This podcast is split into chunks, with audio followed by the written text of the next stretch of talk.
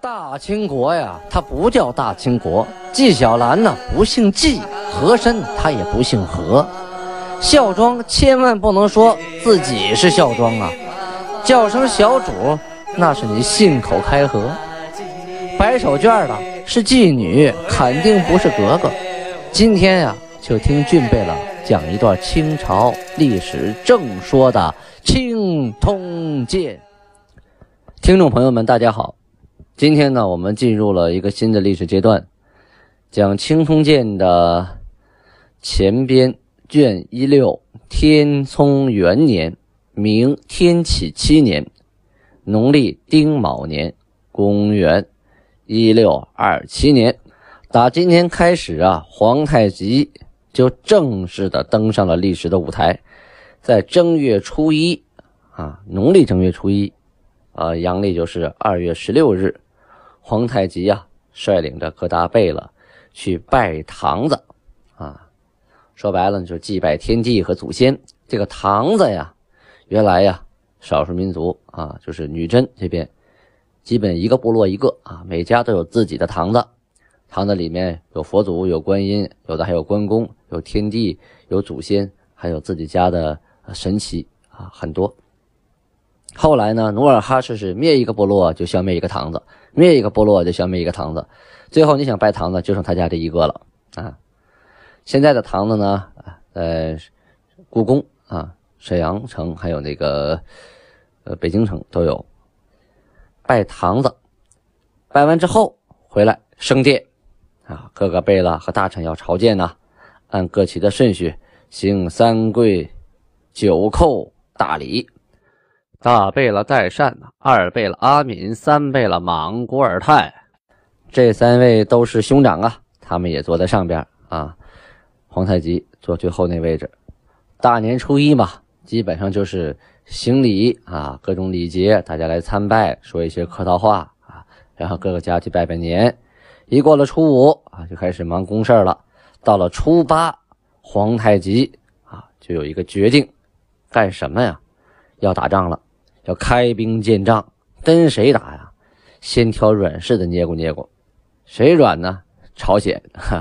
现在呀，明朝那边啊，坚城利炮不好打，朝鲜就不是了啊。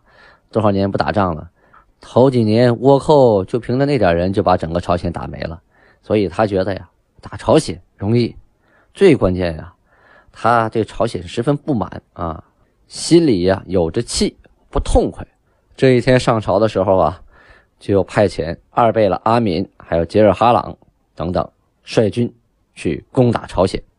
啊，他是这样说的：朝鲜累世获罪我国，礼仪声讨。然此行非专伐朝鲜，明毛文龙进彼海岛，纳我叛民，故整旅往征。若朝鲜可取。则并取之，尔等可两图之啊！这是皇太极呀，一石二鸟啊！什么叫一石二鸟？就是一举两得，搂草打兔子啊！说是打朝鲜也行，说是打毛文龙也行。打毛文龙是必须得打的。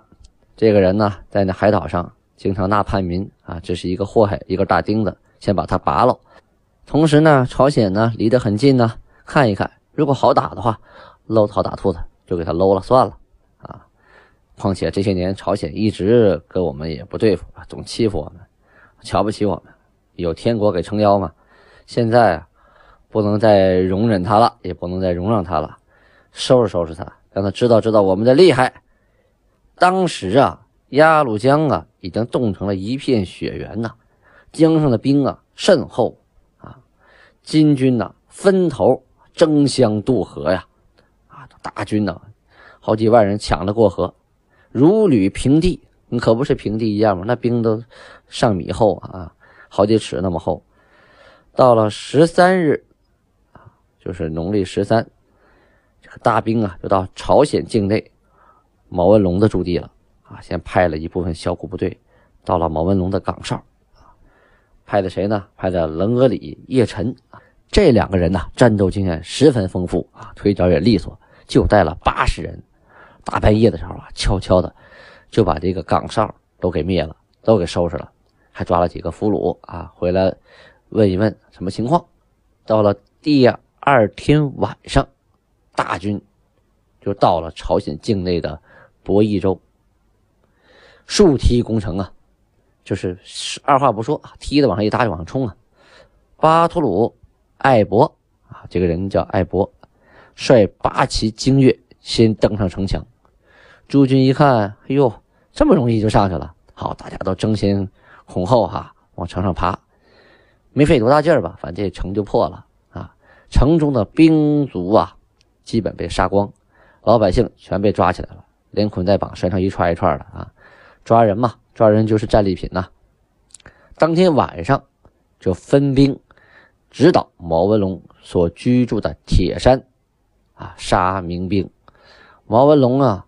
一听大事不好啊，赶紧带着残余的人马，坐着小船就逃到了岛上。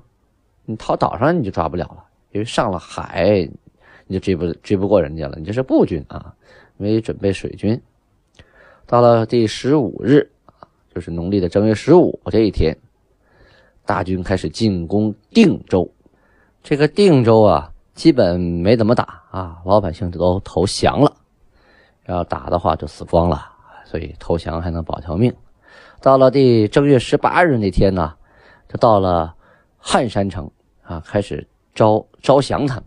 结果这汉山城啊，挺有骨气，不降，不降就打吧，也没费多大劲儿，这城就拿下了。所有的将士兵卒啊，一个没剩，全给杀光了。而金军呢，未伤一兵一卒。生擒了朝鲜道一员，参将一员，游击三员呐，可想而知啊，这朝鲜部队的战斗力当时，哎呀，不堪一击啊！当然了，金军是有准备的，穿的重盔甲来的啊，里三层外三层的，本来就冬天穿棉甲还方便，里边还有软甲，啊，外边有甲叶子，这你射一箭跟扎个刺似的，砍一刀跟挠挠痒痒似的，那可不是。所以啊，这个金军啊。真的是一卒未伤啊！到了第十九日，大军继续向前啊，自定州渡嘉山江，就过了嘉山江。第二天向朝鲜国王的旧居，是原来的都城平壤进发。可不能齐胜不顾家呀！啊，当时呢就在益州城啊留了大臣八人，士兵一千人；郭山城呢留了大臣四人。兵五百人在那守着，但是呢，还是担心呢，这人不多呀，守不住怎么办呢？万一敌人从别的地方来打过来呢？于是赶紧呢向皇太极报信儿。皇太极呢从沈阳啊就调在外移营蒙古兵和在内分管蒙古兵，就这两部分蒙古部队啊和家属一块就前往益州城去进驻益州。二十一日啊。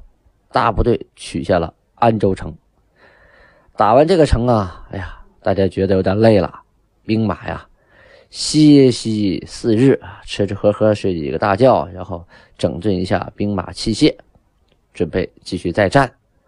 到了二十六日啊，就进至平壤城啊。这个平壤城是旧国都啊，啊，曾经的皇都。城中的巡抚、总兵以下各官及兵民呐，呵一个没剩，什么意思？空城一座呀，都弃城逃走了啊，都逃命要紧。你歇了四天，我们跑了四天，等你过来可不就是不用打，空城一座。大军呢，顺利的渡过大同江。朝鲜呢，突然派来俩人啊，来迎接。金朝的部队，这什么情况啊？这俩人啊，和金国部队中的两个人还有点关系啊？怎么回事呢？这两个使者啊，是萨尔浒之战的时候啊，抓获的朝鲜元帅姜弘立的儿子和参将普兰英的儿子啊。当时啊，这个老姜和老普这俩人啊，就直接在金军的部队中就随军了。这回攻打朝鲜呢，打回他们老家来了。他们既是向导啊，又能当翻译，所以就跟着过来了。这两个人在金军中服役呀，这个朝鲜这边啊早就知道啊，被俘了，然后呢在金军里当差，知道，所以呢这回派他俩儿子来，有这层关系吗？俩儿子来，那不至于被杀呀！啊，这一下子，二位听到儿子来了，哎，都急的赶紧求上官说让我见一面，见一面啊！于是呢，父子啊四个人都重逢了。话说两国交战不斩来使哈，金军呢对所来的两个小伙子呀也是施以优待啊，同时呢，他们两个小伙子献上了朝鲜国王的国书，上面说贵国无故兴兵。忽入我内地，我两国原无仇隙，自古以来，欺弱凌鄙，谓之不义。无故戕害人民，是为逆天。若国有罪，亦当遣使先问，然后声讨。今起反兵，以议和好，可也？这段话意思是说呀，你贵国怎么什么？没有道理的就就发兵打我们呢，突然就过来了。那我们俩也没仇啊，自古以来这欺负弱者是不义呀，这无故的杀害人民，这是逆天的行为啊！就算是我有罪，你们也应该先派个使者问问呢，然后再打呀。先礼而后兵才靠谱啊！你看能不能你先先撤兵，咱们商议怎么和好啊？谈一谈，大概是这个意思啊。这个大贝勒阿敏呢？给他打了封书信，列了朝鲜的七大罪。哈，当时啊，他爹征明的时候，给给明朝列了七大罪啊。这个阿敏呢，给朝鲜列了七大罪。向者我军征瓦尔喀，尔国无端出境相拒。罪一，就当初我打瓦尔喀啊，路过鸭绿江边，那个时候你们派人拦过我们，这是第一条。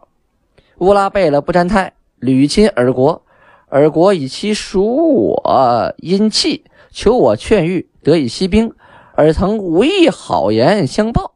这时候，当初啊，乌拉布那个贝勒不占泰啊，经常去打朝鲜，侵边境。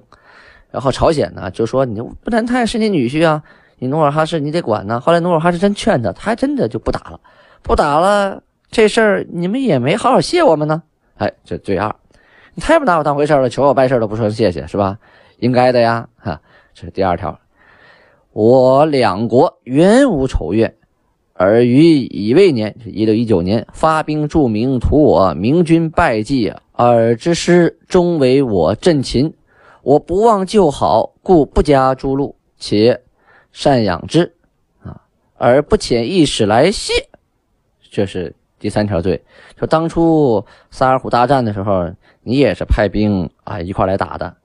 明朝败了，逃跑了，你们的部队被我们给擒获了，俘虏了，我们一直给养着呢，啊，没杀，这你也不来谢谢我们，这算一条罪啊！天以辽东赐我，辽东之民，我民也，而容毛文龙潜居海岛，致我辽东百姓被其侵扰，听其引诱，令尔附送毛文龙，尔竟不从，罪四。啊，这条是说我们得了辽东了，那辽东就是我们天下，辽东的人也是金国的，逃到你那边你就该送回来。啊。他们逃到毛文龙那儿，我跟你说了，你把毛文龙给我抓了，送过来。哎，你不抓是吧？你不听我的，这是第四条。辛酉年（一六二一年），我军围剿毛文龙，为名人试问，亦望尔惠顾且好，不以一使相加，而终无一好言相报，就是。一六二一年的时候，我们打毛文龙啊，只打了毛文龙，并没有收拾你。考虑到咱们以前不错啊，所以一箭都没往你那放。你也不想想，也不谢谢我们，哎，这是第五条。毛文龙系民国之将，而乃予以土地，导其耕种，滋以粮草，善其军食。这是第六条。谁说呀？你把毛文龙养到你们这儿啊，管吃管管喝的，还给地种，这个就是你的罪了。最后，我先寒去世，明方与我为敌，上遣使来调，而今不遣一使，罪七。这是说我父亲努尔哈赤去世的时候，那民国是我们敌人，都派人来吊唁呢，你们竟然装不知道？嘿，行，瞧不起我是吧？这也算一条。而如此负恩垢怨难以悉数，就是说呀，你们这些年呢干的不靠谱的事儿太多了，我都数不过来，所以这回啊大兵将至，来讨伐于你，就把这封信给送回去了。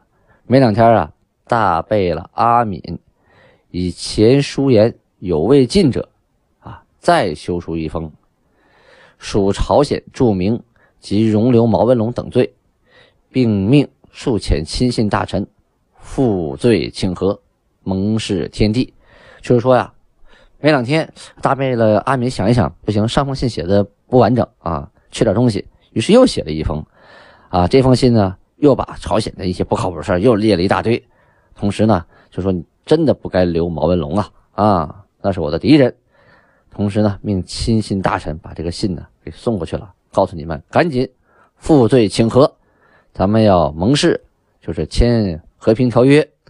当然了，这个条约对于朝鲜来说是。不平等条约，因为是兵临城下嘛啊，这个女真人哈，到后来清朝前期和中期签的条约都是打到对方家门口，比如说雅克萨条约，打到了俄国的雅克萨，你签不签啊？你不签，好，我接着打你，逼得俄国人没招了啊，签了条约。所以那些条约对于俄国人来说是不平等条约，这回打到朝鲜家门口了。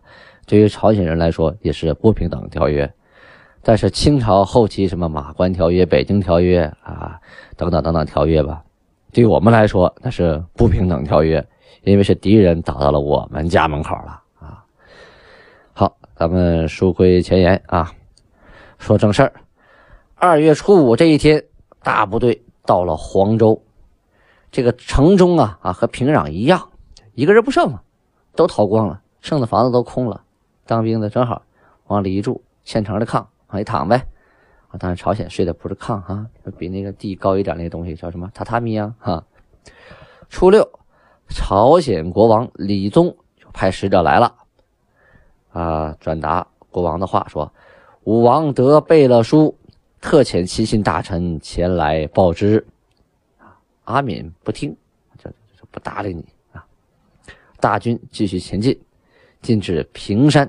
驻营，李宗一看这离汉城不远喽，算了吧，哈，我不要了，直接逃离王京，就逃离汉城，带着妻儿老小啊，往岛上逃，逃到了江华岛。朝鲜的使臣晋昌君啊，这个人叫晋昌君啊，他叩拜诸贝了，就说武王自愿认罪，说你们说这些，我们都认错。什么事儿呢都好商量，就请您不要再打了啊。于是呢，呃，女真这边就派了副将刘兴作啊，呃，也有的地方写成艾塔啊，就抵达江华岛。他不是说带大军去的啊，就是说以使者身份到江华岛，见了这个朝鲜的国王李宗，跟他说：“今日之事成败在于俄清，就说呀，今天的事儿啊，你要抓紧。”瞬间可能就有变化啊！你的国有可能瞬间就不存在了啊！而欲修好议和，可继前尔子弟行，勿迟延，往返亦蒙辞，乃定。就说呀，你想修好啊，想谈和议和，赶紧可以派一个你的呃儿子弟弟啊啊作为代表，这可不能拖延啊！我们这边等不及，一会儿打过来了。去那儿然后商量一下，这个主要这个盟词就是现在的条约的内容啊。于是就定了三月初三日，朝鲜国王李宗与金国使者于江华岛订立城下之盟。什么是城下之盟啊？哼，就是被人打到家门口没办法了啊，一边求饶一边签的不平等条约呀。这个城下之盟签之前呢，呃，岳托。就跟阿敏说呀：“吾等俱来此，国中韩前精兵甚少，蒙古与明皆是敌国。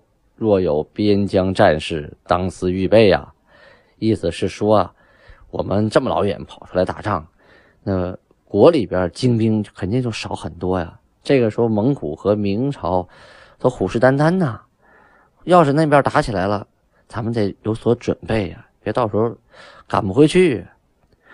况军中俘获甚多，宜令朝鲜国王蒙氏即可班师。还说就是我们现在呀抓了这么多俘虏，管不过来了。是啊，赶紧让朝鲜国王啊蒙个事，我们就赶紧撤了吧。阿敏呢，哈不听，他怎么说的？汝等欲归者自归，吾则必至王京。五常慕明朝皇帝及朝鲜国王所居城国宫殿，无缘得见。今既至此，何不一饱眼福而归？我亦至彼禁地在意，如不从，则屯众以居。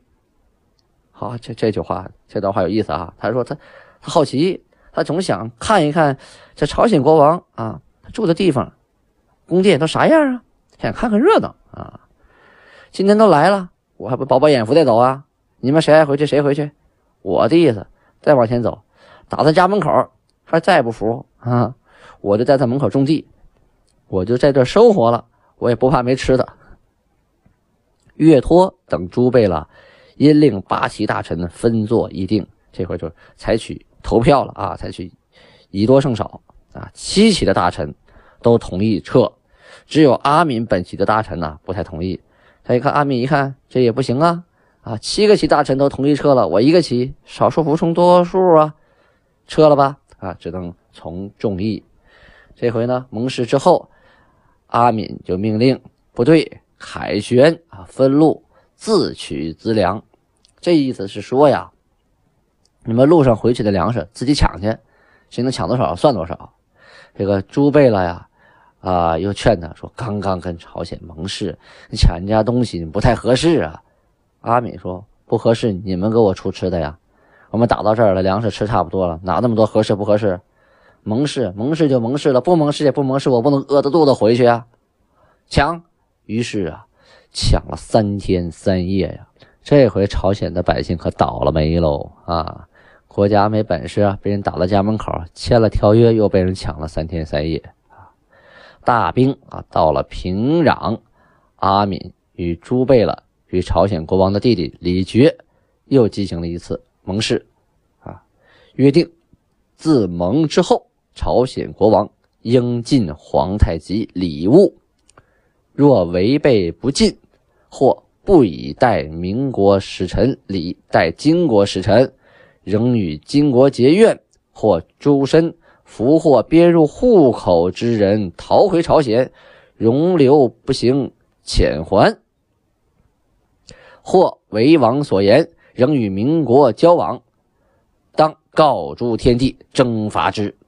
啊！天地谴责朝鲜国王，殃及其身。朝鲜国王若不为誓词，共相和好，金国大败了阿敏，无故加兵，殃亦如此。啊！这回盟誓的内容呢，就是很清楚了。以后朝鲜国王要进贡了啊，你要不进，我可打你啊！再有一个，你对待我金国的使臣，就像对待民国使臣那样，稍微礼貌不周，就算是我们结梁子了。嗯，再有这回，我们俘获的人口啊，都带回去编入我国户口。已经编入我们户口的人，但凡逃回朝鲜，你们一个也不许留，必须遣还。若是违背誓言，或者是重新与明朝交往，那样我就会立刻告诸天帝，派兵征伐，天帝就会谴责你，你就要倒霉。但是如果你要没有违背誓词啊，一直做得很好，我们要是无故派兵打你，天帝也谴责我们。此次啊，金军大捷，正准备从朝鲜返回啊辽东。突然接到了皇太极的一封上谕，到底是什么内容呢？咱们下回接着说。